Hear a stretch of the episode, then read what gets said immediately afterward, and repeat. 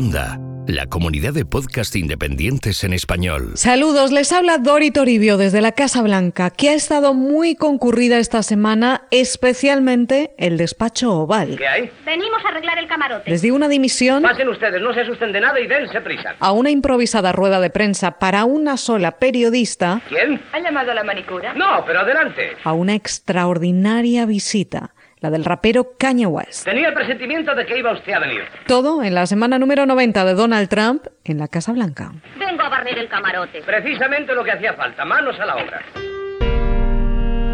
Los hilos de Washington. Con Dori Toribio.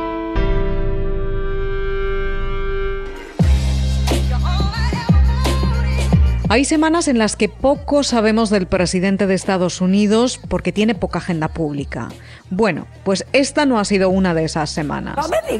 Ha habido tantas comparecencias, discursos, entrevistas y declaraciones de Trump que no nos cabrían todas en este episodio. Menos mal. Además, tampoco es necesario detallarlas todas, pero sí una muestra para llegar a la conclusión que quiero contarles. Ah, ah, vale. Por eso vamos a acotarlas a un solo espacio, el más importante, en este resumen de cosas que han pasado en el despacho oval esta semana.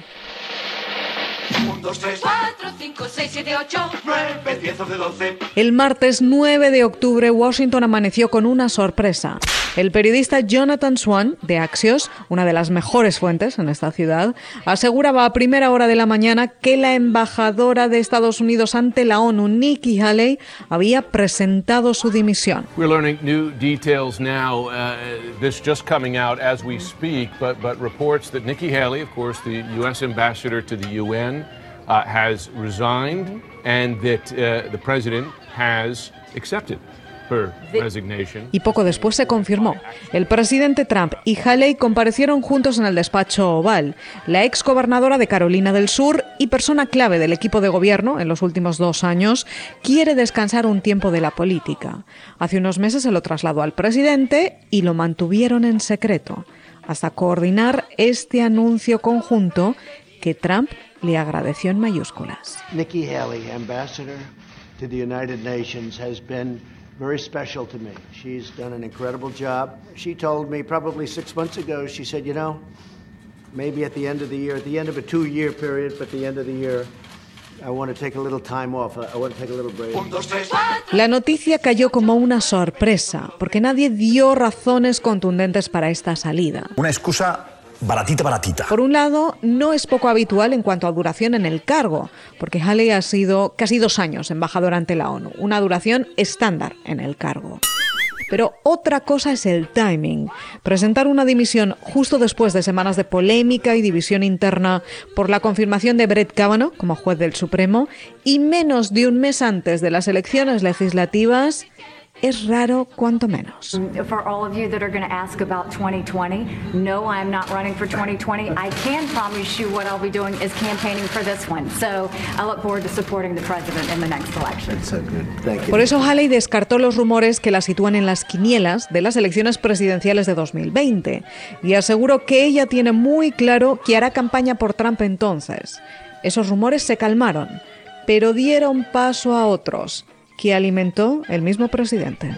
There's nothing to do with nepotism, but I want to tell you the people that know know that Ivanka would be dynamite. I think Ivanka would be incredible. 1, 2, 3, 4.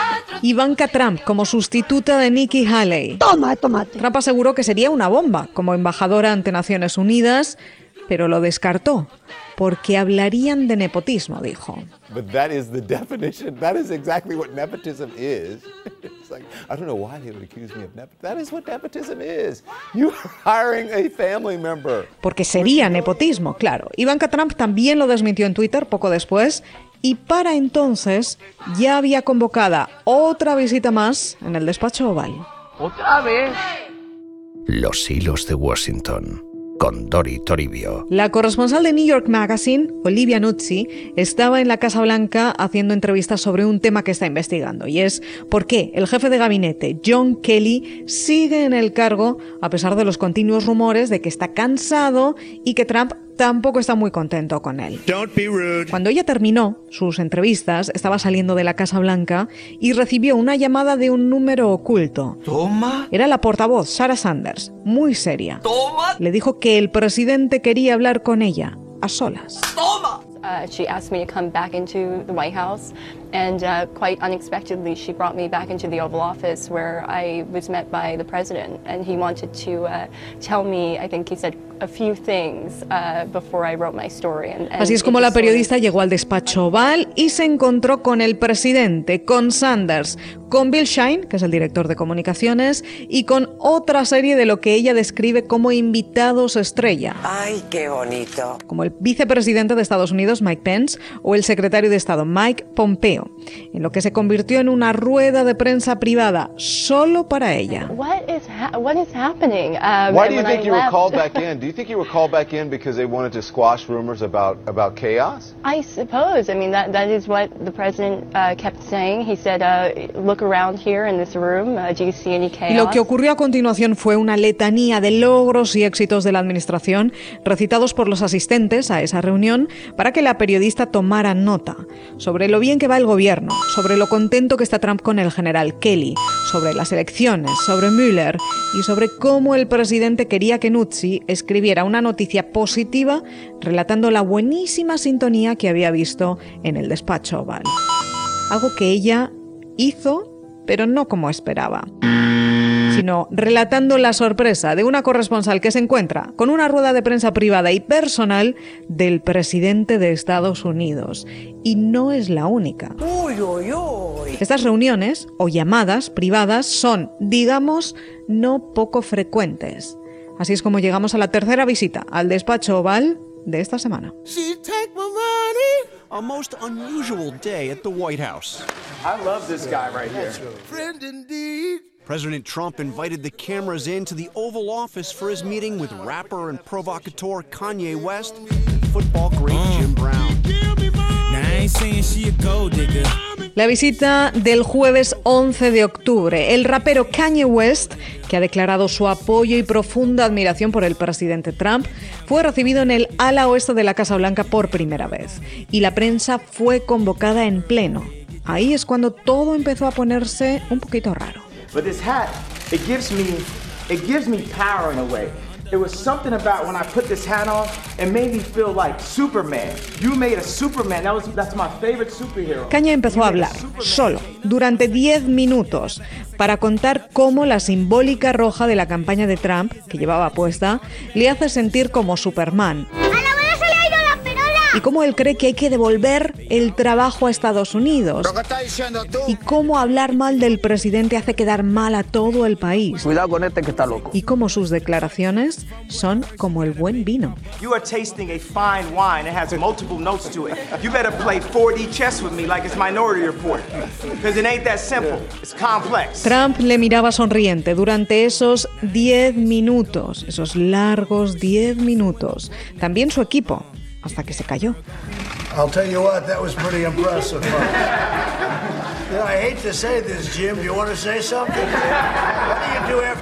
Y finalmente Trump dijo que había sido un discurso bastante impresionante, pero no sabía qué más decir.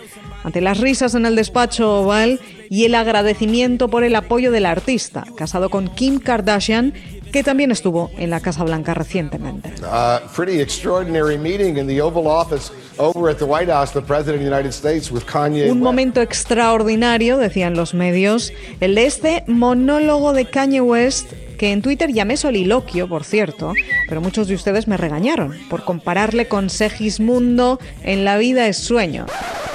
Pues estamos en un mundo tan singular que el vivir solo es soñar. Y así que tienen toda la razón, por eso lo dejo en monólogo. Algo extraño, pero un monólogo.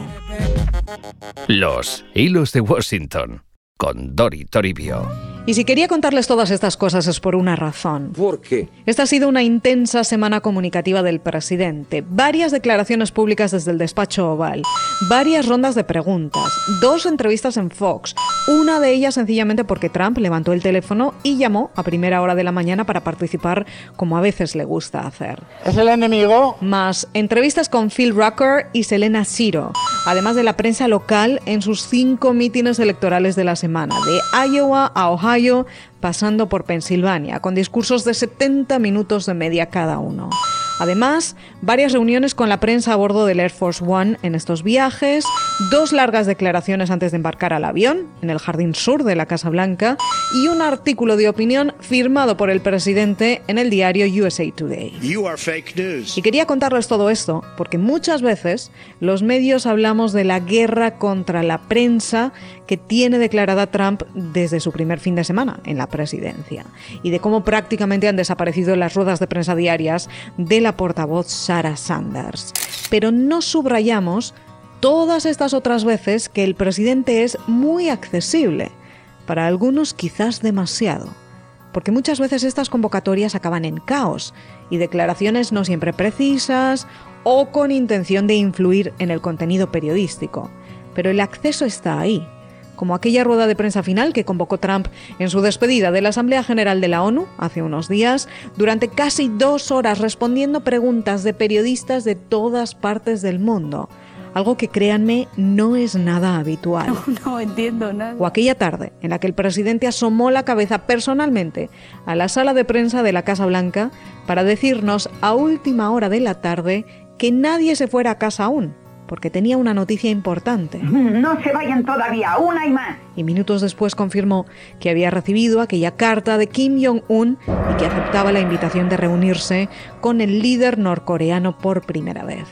Y creo que es importante que subrayemos todo esto y las contradicciones que supone que un presidente de Estados Unidos abiertamente haya declarado a los medios como enemigo del pueblo, pero luego les convoque off the record en el despacho oval con mucha frecuencia y con mucha amabilidad, deseando recibir buena cobertura, no solo negativa. Les dejo con esta reflexión. Pues muy bien. Hasta el próximo episodio de Los Hilos de Washington. Hasta entonces, que pasen ustedes una excelente semana. Puedes escuchar más episodios de Los Hilos de Washington en cuanta.com. Y además encontrarás... Pongamos un poco de música. ¿Qué te gustaría escuchar? ¿Qué ha sido eso? Cuando vimos por primera vez el coche fantástico nos asustamos como Michael Knight al ver que una máquina hablaba. Hoy nos choca menos, mañana será de lo más normal. Hola, soy una máquina. Bienvenidos a la segunda temporada del podcast de la propagadora. Empezamos. La propagadora, en el medio del mensaje. Bienvenidos a La Propagadora, una consultora de comunicación que también se escucha. Con Chema Valenzuela. Descubre nuevos podcasts en cuonda.com, la comunidad de podcast independientes en español.